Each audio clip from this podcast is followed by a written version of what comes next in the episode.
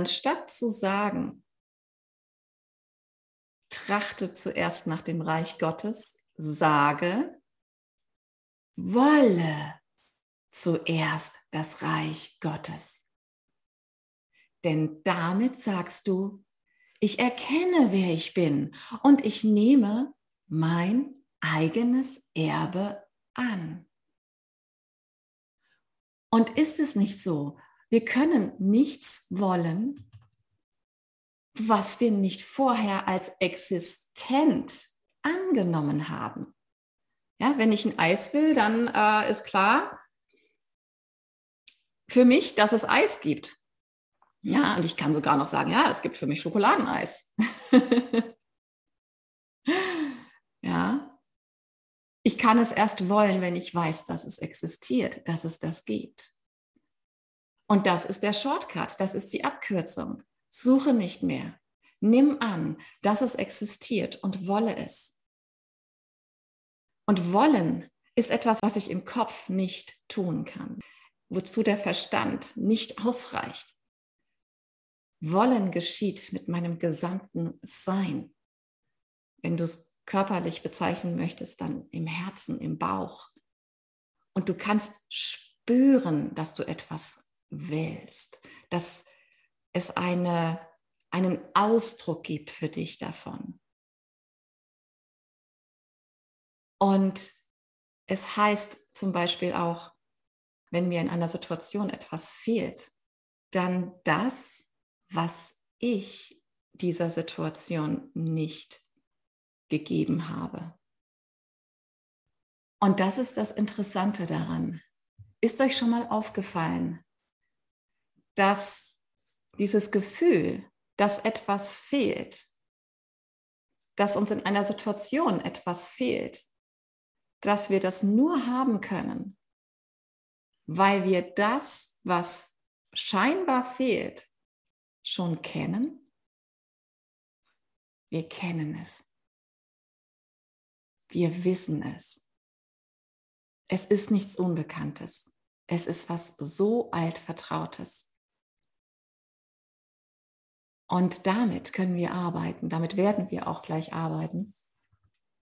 Vorher möchte ich noch ähm, kurz darauf eingehen, dass was wir uns klar machen müssen, ist, dass wir als Mensch, als Körper, als menschliche Existenz Liebe weder geben noch empfangen können.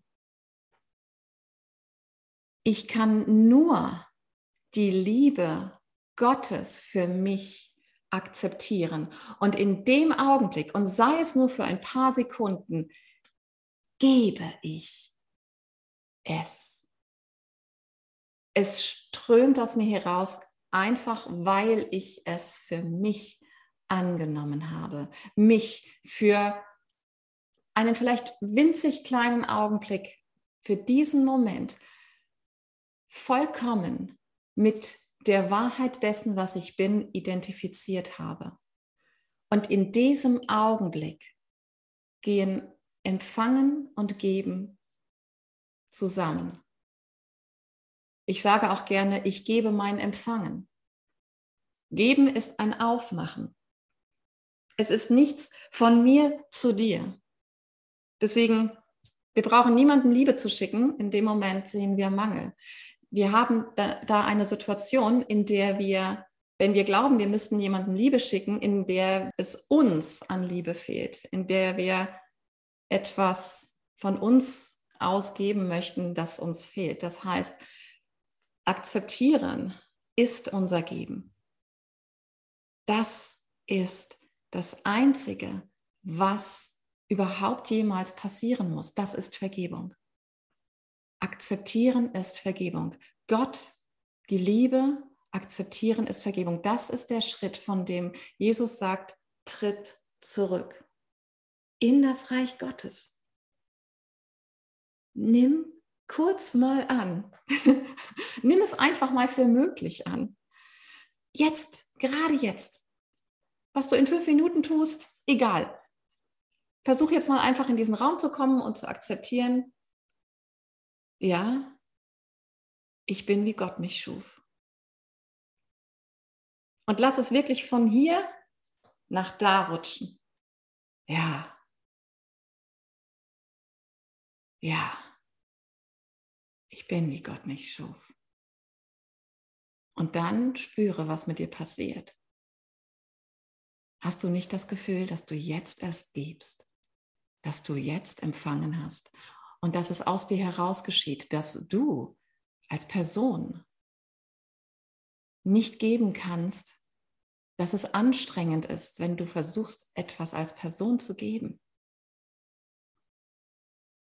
Und deswegen sage ich so gerne, das Einzige, was wir in jeder Situation zu tun brauchen und woran wir uns erinnern müssen, sollen, dürfen, können, ist entspannen.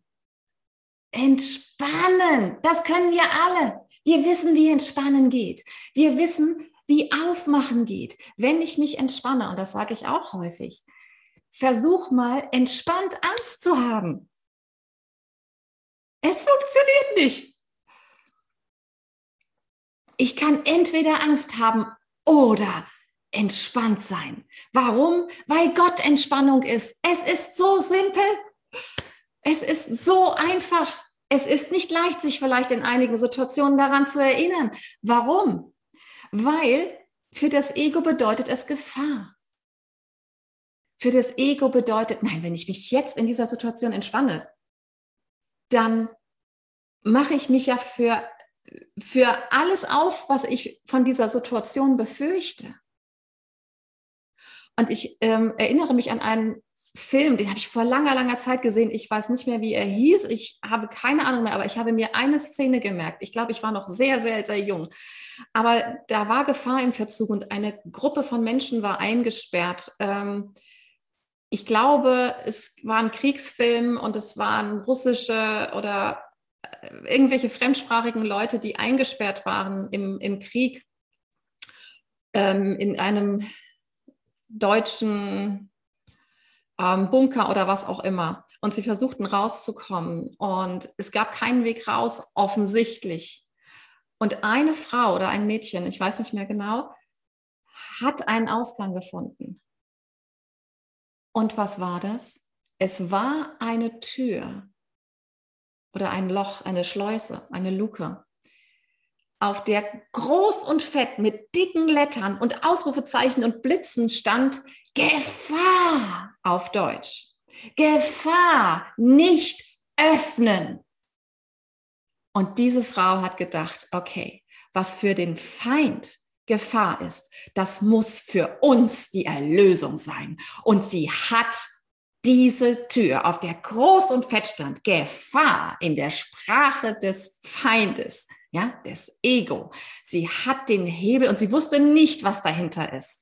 Ja, ob gleich die Feuersbrunst kommt, ob gleich was explodiert oder was auch immer. Sie hat den Hebel gezogen und sie hat es aufgemacht und sie waren befreit. Und es ist genau das, was wir jetzt tun können. Diese Tür zu öffnen, auf der alle Alarmglocken schrillen und alle roten Lampen angehen, das Ego sagt, bitte nicht öffnen, nein, Gefahr, Gefahr, wenn du dich jetzt entspannst, dann bricht hier alles zusammen. Und ja, es bricht hier alles zusammen, aber du bist sofort im Frieden. Sofort kommt das Licht, sofort kommt der helle Tag, die Vöglein zwitschern, die Sonne scheint und es ist, als wäre nichts gewesen und als wäre alles ein Albtraum gewesen. Diese Leute traten aus dieser Luke und sie waren mitten in einem wunderschönen Wald. Die Sonne schien durch die Blätter, alles war still und friedlich, die Vögel zwitscherten, der Tau auf den Blättern glitzerte und die Luke hinter ihnen war schlichtweg ein Traum, den sie hinter sich ließen. Lasst uns diese Luke öffnen. Lasst uns Gott einlassen. Lasst uns Gastgeber Gottes sein. Denn er ist weiterhin da, wo er immer ist. Und wir laufen in einem taghellen Raum mit geschlossenen Augen rum und behaupten das Unmögliche.